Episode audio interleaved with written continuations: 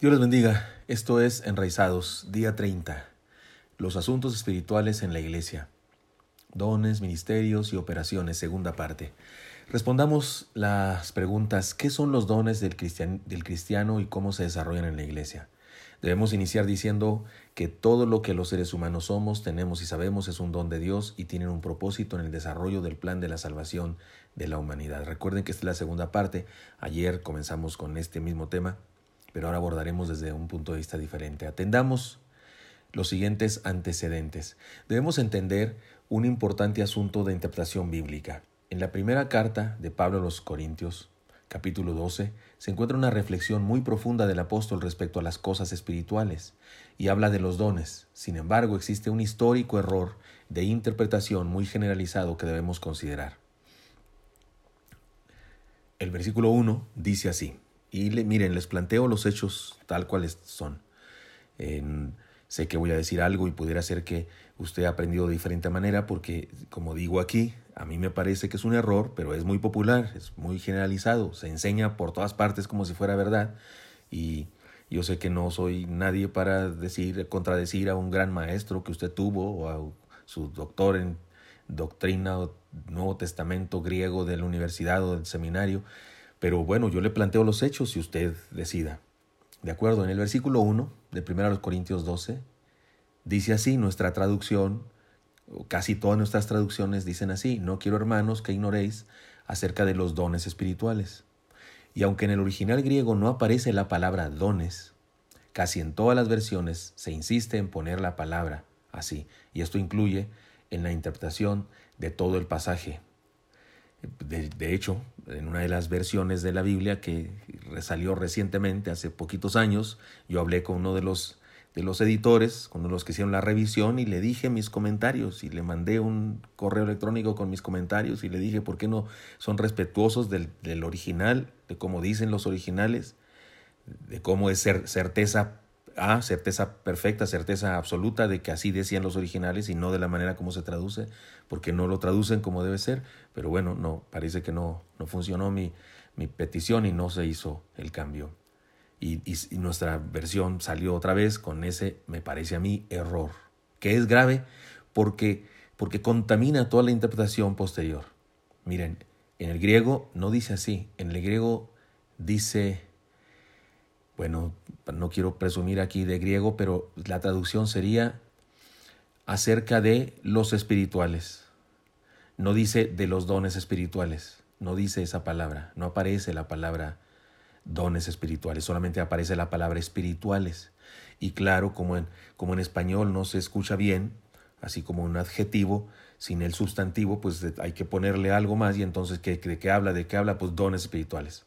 Pero les cuento, en el Nuevo Testamento interlineal de Francisco La Cueva, un erudito en griego, él traduce de la siguiente manera, porque al, hacer un Nuevo Testamento interlineal, es decir, pone el, texto en griego en, en, el reglón de arriba y luego debajo de cada palabra aparece la palabra castellana, al hacer ese trabajo él tiene que ser muy honesto al respecto, y entonces él traduce de la siguiente manera, y acerca de los asuntos espirituales, hermanos, no quiero que vosotros desconozcáis los Tampoco dice asuntos, solamente dice espirituales.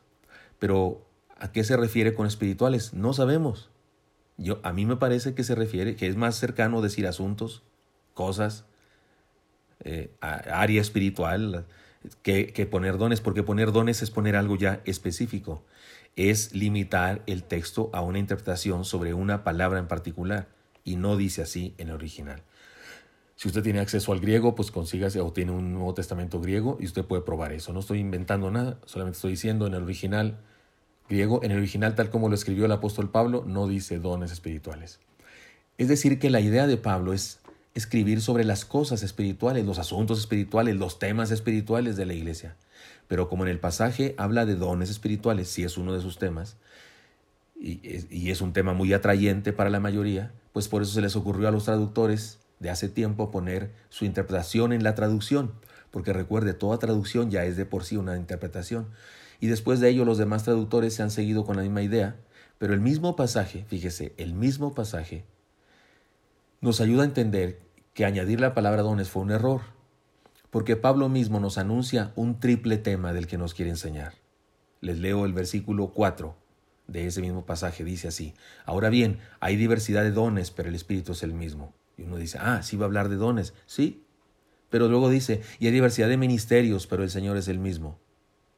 Y uno llega a la conclusión, ah, también nos va a hablar de ministerios. Y luego versículo 6 dice, y hay diversidad de operaciones, pero Dios que hace todas las cosas en todos es el mismo. Primero los Corintios 12, 4 al 6. ¿No está clarísimo? Pablo dice que nos quiere hablar de dones, ministerios y operaciones. Pero a causa de haber añadido esa palabra que no está en el original, es que muchos malinterpretan todo el pasaje y especialmente en lo relacionado con los dones espirituales. Y, esto hace que, sea curioso lo siguiente, en las librerías están llenos, están llenos, las librerías están llenas de libros sobre los dones, pero no hay muchos sobre los ministerios y no hay ni uno sobre las operaciones. En las iglesias se dan cursos sobre los dones, pero poco sobre los ministerios y nada sobre las operaciones. Y Pablo nos habló de tres cosas. Él dijo que nos iba a hablar de dones, ministerios y operaciones. Incluso lo relacionó con la Trinidad dones del Espíritu Santo, ministerios del Señor Jesucristo y operaciones de parte de Dios. Así que permítanme esta gráfica para resumir el triple tema de Pablo. Dones. Como vimos ayer, es una palabra que se usa para referirse a todo lo que Dios nos da y no solo se trata de habilidades, sino de posesiones, ministerios, encargos, etc. Podemos decir que no hay nada en nuestra vida que quede fuera del concepto don. ¿Quién nos dio, quién nos dio la vista? Perdón, pregunto, ¿quién nos dio la vista? Dios. La vista es un don de Dios entonces. ¿Quién nos ayudó a graduarnos para tener una carrera? Dios. Entonces mi carrera es un don de Dios. ¿Quién me ayudó y me dio el privilegio de ser pastor? Dios. Entonces mi ministerio pastoral es un don también. Sin embargo, Pablo habla de tres cosas que podemos decir que son tres cosas que Dios nos da y no nos confundamos porque a una de ellas le llama dones espirituales. Y les llama así para distinguirlos de las otras clases de dones. Así que definamos las tres que el apóstol menciona. Tres clases de dones. Tres clases de cosas que Dios nos da. Tres, clases de dádivas de Dios, de gracia de Dios para nosotros. La primera, los dones espirituales. La palabra griega para eso es crismata, que significa regalo. Ahora, hay diversidad de dones, dice Pablo, hay diversidad de dones, pero el Espíritu es el mismo.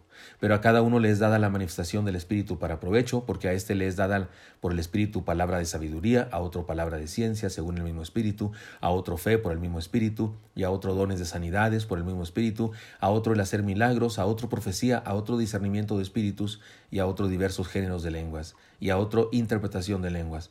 Pero todas estas cosas las hace uno y el mismo Espíritu, repartiendo a cada uno en particular como Él quiere. Primero los Corintios 12, 7 al 11. De acuerdo con el pasaje, encontramos nueve habilidades sobrenaturales que evidentemente son del Espíritu Santo, no de nosotros, no, no son nuestras.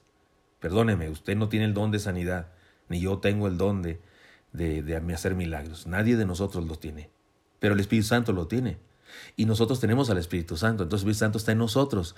Y si el Espíritu Santo quiere, y como Él quiere y cuando Él quiera, los puede manifestar a través de nosotros o de, de otra persona.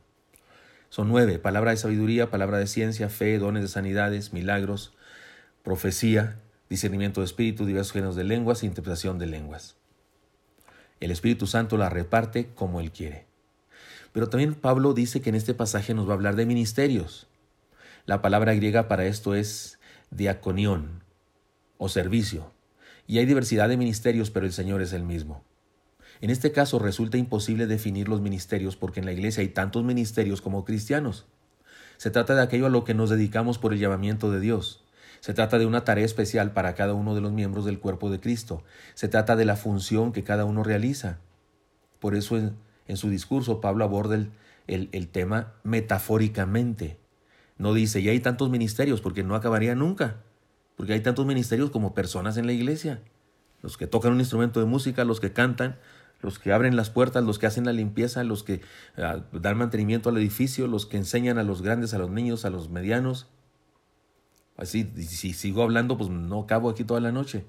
Y mire cómo dice Pablo, porque así como en el cuerpo, Como el cuerpo es uno y tiene muchos miembros, pero todos los miembros del cuerpo, siendo muchos, son un solo cuerpo, así también Cristo, porque por un mismo espíritu fuimos todos bautizados en un cuerpo, sean judíos o griegos, sean esclavos o libres, y a todos se nos dio a beber del mismo espíritu. Además, el cuerpo no es un solo miembro, sino muchos. Aquí empieza a hablar de los ministerios. Si dijera el pie porque no soy mano, no soy del cuerpo, por eso no será el cuerpo. Y si dijera la oreja porque no soy ojo, no soy del cuerpo, por eso no será el cuerpo. Si todo el cuerpo fuese ojo, ¿dónde estaría el oído? Si todo fuese oído, ¿dónde estaría el olfato? Mas ahora Dios ha colocado los miembros, cada uno de ellos en el cuerpo, como Él quiso. Porque si todos fueran un solo miembro, ¿dónde estaría el cuerpo? Pero ahora son muchos los miembros, pero el cuerpo es uno solo. Ni el ojo puede decir a la mano, no te necesito, ni tampoco la cabeza a los pies, no tengo necesidad de vosotros. Antes bien, los miembros del cuerpo que parecen más débiles son los más necesarios y aquellos del cuerpo que nos parecen menos dignos, a estos vestimos más dignamente, y los que no en nosotros son menos decorosos se tratan con más decoro, porque los que en otros, perdón, por los que en nosotros son más decorosos no tienen necesidad, pero Dios ordenó al cuerpo dando más abundante honor al que le faltaba para que no haya desaveniencia en el cuerpo, sino que los miembros todos se preocupen los unos por los otros, de manera que ni un miembro, si un miembro padece, todos los miembros se duelen con él, y si un miembro recibe honra, todos los miembros con él se gozan. Vosotros pues sois el cuerpo de Cristo y miembros cada uno en particular. Esto está en 1 Corintios 12, 12 al 27. De acuerdo con este pasaje, perdonen. De acuerdo con este pasaje, una iglesia está formada por muchos miembros y no todos los miembros tienen la misma función o ministerio. Aunque somos muchos, somos un solo organismo viviente, un cuerpo, y a cada uno el Espíritu Santo nos bautizó, es decir, nos colocó, porque bautizó aquí significa lo que significa la palabra original, sumergir. El Espíritu Santo nos sumergió, nos integró, nos incrustó, es decir, nos colocó, nos incrustó en un cuerpo. Nos agarró del mundo y nos incrustó en un cuerpo, nos bautizó en un cuerpo, en la iglesia, sin importar la diferencia personal de raza, nación, etc. Además, el mismo Espíritu nos motiva a servir. Este bautismo del que habla aquí no es el bautismo en el Espíritu, no es el bautismo del Espíritu. No fuimos bautizados en el Espíritu, en este texto no se habla de eso. Fuimos bautizados en el cuerpo del, que es la iglesia y el que lo hizo fue el Espíritu. El Espíritu Santo no es, no es, no es, no es el lugar donde fuimos bautizados, no, es el agente que nos bautiza. Nos toma del mundo, nos integra a la iglesia. Además dice el pasaje, de la misma manera que en un cuerpo humano cada miembro hace algo a favor de los demás, y ningún miembro es autosuficiente ni puede renegar de los demás. Además dice el texto que los miembros de una iglesia están integrados hasta gozar y sufrir juntos. También dice que como en un cuerpo humano, la iglesia tiene una cabeza y es Cristo. O sea que los ministerios son dirigidos por Cristo, así como los dones espirituales son dados por el Espíritu Santo. Además dice que los miembros de una iglesia se mantienen unidos por la cabeza y se coordinan por el ejercicio del ministerio o función de cada uno. Pero Pablo, además de hablar de dones espirituales, que es una clase de cosas que Dios nos da, además de hablar de ministerios, que es otra de las cosas que Dios nos da, a las dos cosas les podemos llamar don porque Dios nos lo da. Los dones son los dones espirituales, los ministerios y otra cosa. Pablo en su pasaje nos dijo que iba a hablar de un tema triple. Por eso es un error haberle puesto la palabra dones ahí donde no viene. Porque además de dones nos habló de ministerios y de operaciones. La palabra griega para este término es energimaton o energimaton. La cueva traduce esta, este, esta palabra como actividades. Miren cómo dice el versículo 5 en la versión de la cueva. Y hay diversidad de operaciones, pero Dios que hace todas las cosas en todos es el mismo. Perdón, esa no es la, la de la cueva, es la, la 60 nuestra. Pero leamos el pasaje completo donde aparece este asunto de las operaciones. Y aún nos puso Dios en la iglesia, primeramente apóstoles, luego profetas, lo tercero maestros, luego los que hacen milagros, después los que sanan, los que ayudan, los que administran, los que tienen dones de lenguas. Son todos apóstoles, son todos profetas, todos maestros, hacen todos milagros, tienen todos dones de sanidad, hablan todas lenguas, interpretan todos. Procurad pues los dones mejores, mas yo os muestro un camino más excelente. Primero los Corintios 12, 28 al 31. Miren, no nos confundamos. De acuerdo con este pasaje, todo lo que sepamos o podamos hacer puede ser usado por Dios para bendición.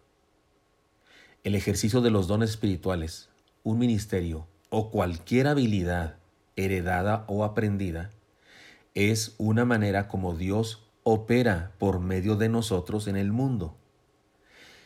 Y por eso Pablo aquí habla de las operaciones.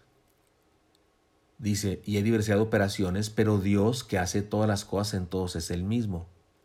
Así que sea lo que tengamos para actuar, para hacer, sea que tengamos propiedades, porque recuerde que vimos ayer que la palabra don aparece también para referirse a cosas materiales, todo lo que tengamos, todo lo que soy, todo lo que tengo y todo lo que sé, es, es algo que Dios puede usar para operar, para, para llevar a cabo algo a través de mi vida dones espirituales, ministerios, cualquier habilidad heredada o aprendida, es una manera como Dios opera por medio de nosotros en el mundo. En este caso, Pablo no distingue el tipo de habilidades, hace una breve mezcla de todas las anteriores que han mencionado para ayudarnos a entender que Dios usa nuestra vida y todo lo que sabemos y, y podemos y tenemos para obrar, para actuar en el mundo.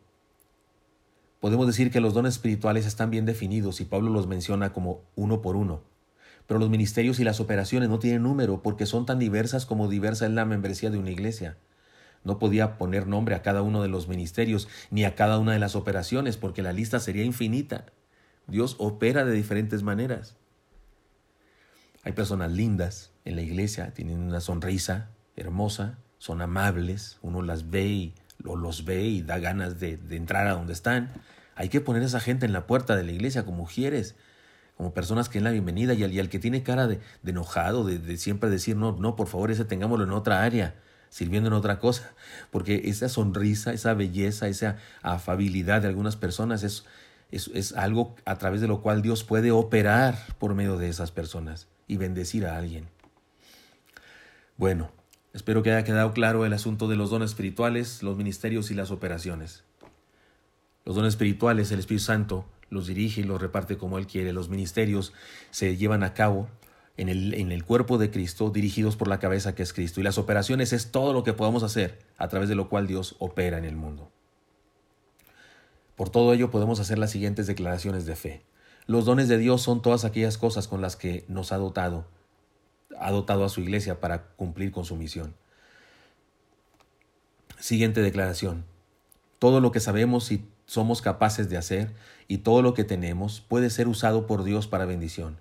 A eso se le llama operaciones. Pero también podemos identificarlo como dones naturales, porque se trata de lo que por naturaleza podemos ejercer. No es algo sobrenatural necesariamente.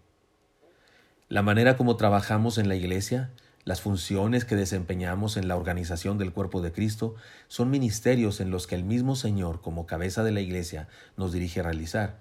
Esos ministerios él nos los ha dado, así que podríamos llamarles dones de función. Entonces, dones espirituales, dones naturales, dones de función, por, nomás por darles un nombre, nomás por distinguirlos y por poderlos entender, pero en el texto bíblico aparecen como dones espirituales, ministerios de operaciones. Siguiente declaración. Hay algunas habilidades sobrenaturales que nosotros no tenemos, pero el Espíritu Santo sí las tiene y puede manifestarlas por medio de nosotros. No son nuestras, no podemos decir que las tenemos, pero como sí tenemos al Espíritu Santo en nosotros, esas habilidades se pueden manifestar, no a nuestro arbitrio, pero sí por la dirección del Espíritu Santo. Podemos identificarlas como dones espirituales. Conclusión. Ahora, antes de que usted se sienta, no sé, como ya se acabó esto, permítame, seguiremos adelante. Voy a dar una explicación más amplia todavía acerca de los dones espirituales y de estas cosas, pero, pero tengo que ir haciéndolo así paso a paso para que nos entendamos. Conclusiones. Debemos tener cuidado de no envolvernos en la moda de la apostasía de nuestro tiempo, que maneja los dones como si fueran poderes personales que se pueden usar a discreción, como atributos extraordinarios de algunos elegidos que sirven para ganar adeptos, fans y en ocasiones hasta dinero, porque ofrecen a la par que piden ofrendas, ofrecen milagros a la par que piden ofrendas. Los dones espirituales, ministerios y dones naturales u operaciones son instrumentos de Dios para bendición de los que forman la iglesia y para alcance de los que aún están fuera de ella. Jamás deben servir para el empoderamiento de alguien y mucho menos para su enriquecimiento. Déjeme contarles algo para ayudar a aclarar estas cosas. Un niño de primaria estaba participando en una prueba de actuación para la realización del drama escolar. Su mamá sabía que tenía un gran entusiasmo, estaba ensayando y que se esforzaba mucho. Aunque la mamá lo conocía y dudaba que fuera que le fueran a dar algún papel, porque la mamá sabía que no era muy bueno para la actuación.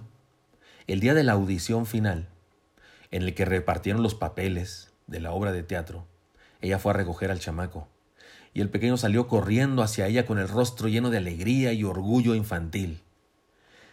Él abrazó a su mamá y le dijo unas palabras que pueden ser una excelente lección para los miembros de una iglesia incluso. El chamaco dijo, me dieron el papel de aplaudidor. ¿Se imagina? Le dieron el papel de, del que aplaudía a todos los demás. Aquellos a los que les apasionan los dones impactantes, los vistosos, andan buscando experiencias extraordinarias. Deberían entender que todo lo que hacemos, incluso las cosas sencillas y anónimas, son poderosos instrumentos de Dios. Seamos parte de la iglesia, hagamos lo que sabemos y podemos hacer, tengamos un ministerio y estemos dispuestos a ser usados por el Espíritu Santo para lograr sus planes. Muy bien, le dejo tal vez con algunos datos, conocimientos y tal vez con algunas dudas, pero nos vemos mañana para seguir disipando esas dudas. Dios le bendiga. Recuerde que estamos luchando por regresar a la palabra del Señor para vivir enraizados en Cristo. Dios les bendiga. Nos vemos mañana.